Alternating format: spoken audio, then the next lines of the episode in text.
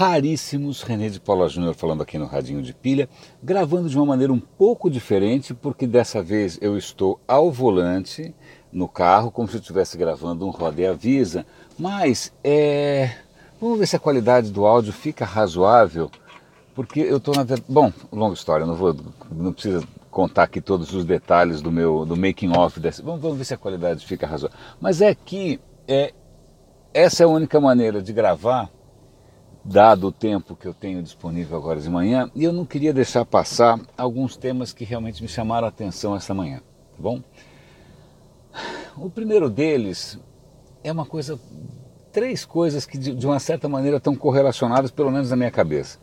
O que acontece? Ah, eu acompanho com muito carinho, acho que até pago, inclusive, a Technology Review. Technology Review é um veículo da, do MIT, é, eles têm até uma edição impressa, é por isso que eu acho que eu pago para receber a edição impressa. E, mas eu pago também porque eu quero apoiar, puxa, um, um veículo que eu acho fundamental. E aí, a, a edição de hoje do Technology Review tem duas matérias que estão correlacionadas.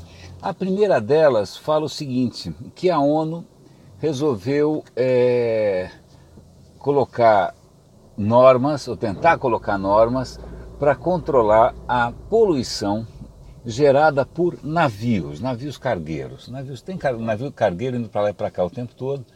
E aí os caras resolveram dizer, olha, é o seguinte, daqui para frente vocês vão ter que usar combustível com pouco enxofre.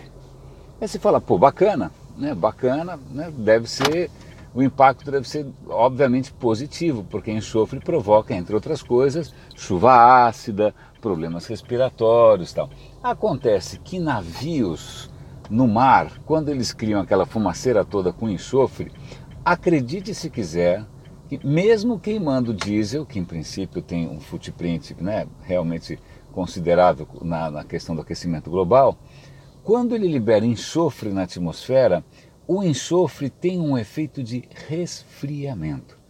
Então, todos esses navios cargueiros internacionais é como se eles estivessem sendo um experimento involuntário numa coisa chamada geoengenharia. Geoengenharia é a disciplina que tenta modificar ou reverter algum dos estragos do aquecimento global através de mudanças no ambiente do planeta.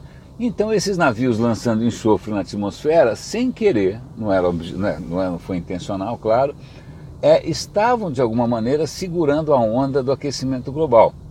Como? Porque o enxofre na atmosfera, ele facilita a formação de nuvens, tem uma série de efeitos malucos, que eu não vou entrar no detalhe, que o enxofre provoca o resfriamento. Inclusive, isso o artigo não fala, mas eu estou falando de memória, aquele meteoro que matou os dinossauros, grande parte é, da desgraça que o meteoro causou foi lançar uma quantidade brutal de enxofre na atmosfera que realmente resfriou o planeta e aí foi uma desgraça para muita, muito, muitas espécies né, exceto para os mamíferos nós.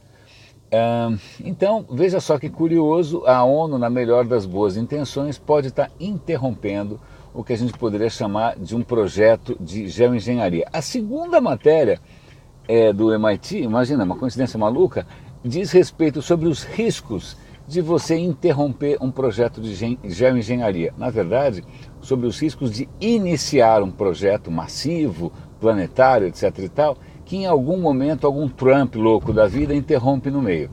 Imagina que de repente a gente está fazendo um projeto planetário para reduzir a, a, temperatura, etc e tal, e no meio do caminho o Trump fala, ah, não quero mais participar, vou tirar os Estados Unidos dessa, ou tem algum outro tipo de crise militar, tecnológica, e o projeto é abortado no meio.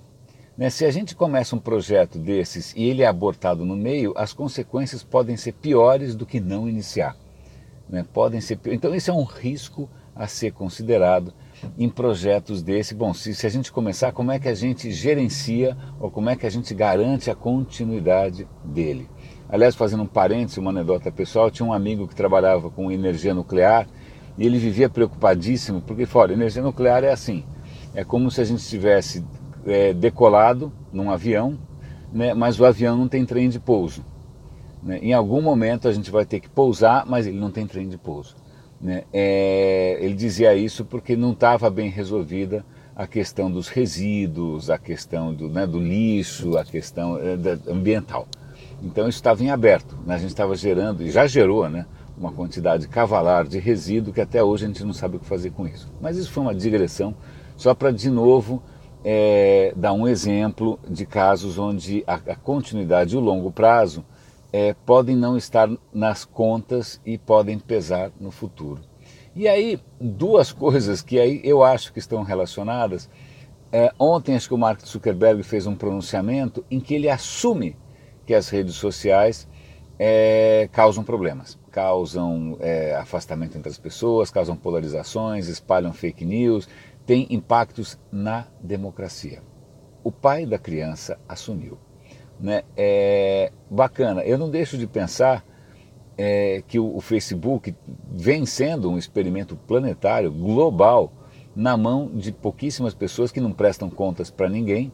Né? Quando ele testa um algoritmo, quando ele fez recentemente um teste né, para influenciar o comportamento de 700 mil pessoas, quando esses caras fazem é, experimentos em escala global, né, é, e as consequências a gente está vendo por aí, é, como é que a gente faz para mudar sem mais nem menos? Como ele está pretendendo mudar agora? Não, eu vou fazer agora com que as notícias tenham menos importância do que as coisas familiares. O cara decide lá de, de carteirada, de canetada, e isso impacta o planeta inteiro. Né? Então todos nós viramos ratos de laboratório de meia dúzia de gatos pingados bilionários, né? que nem tem cabelo branco na cabeça ainda. Bom, então agora só para completar um cenário ainda na mesma linha, na mesma linha, um anúncio da, também na Technology, acho que não foi na Technology Review, acho que esse é um artigo da Wired. Acontece que é, eu venho comentando aqui direto no radinho sobre CRISPR. CRISPR é uma técnica que permite que você é, modifique o código genético como se ele fosse código mesmo. Você pode realmente mexer no código genético, reprogramar como se fosse código. Ainda, em princípio, nos Estados Unidos, pelo menos no mundo ocidental, é, ninguém se atreveu a fazer isso em humanos diretamente, estão testando em ratos, estão vendo as consequências. E eu ressaltei a questão do mundo ocidental porque hoje saiu a notícia de que a China, que não presta contas para absolutamente ninguém, porque embora seja um país, entre aspas, capitalista, é um país sem liberdade de imprensa, é um país sem democracia, é um país sem liberdade de expressão, né?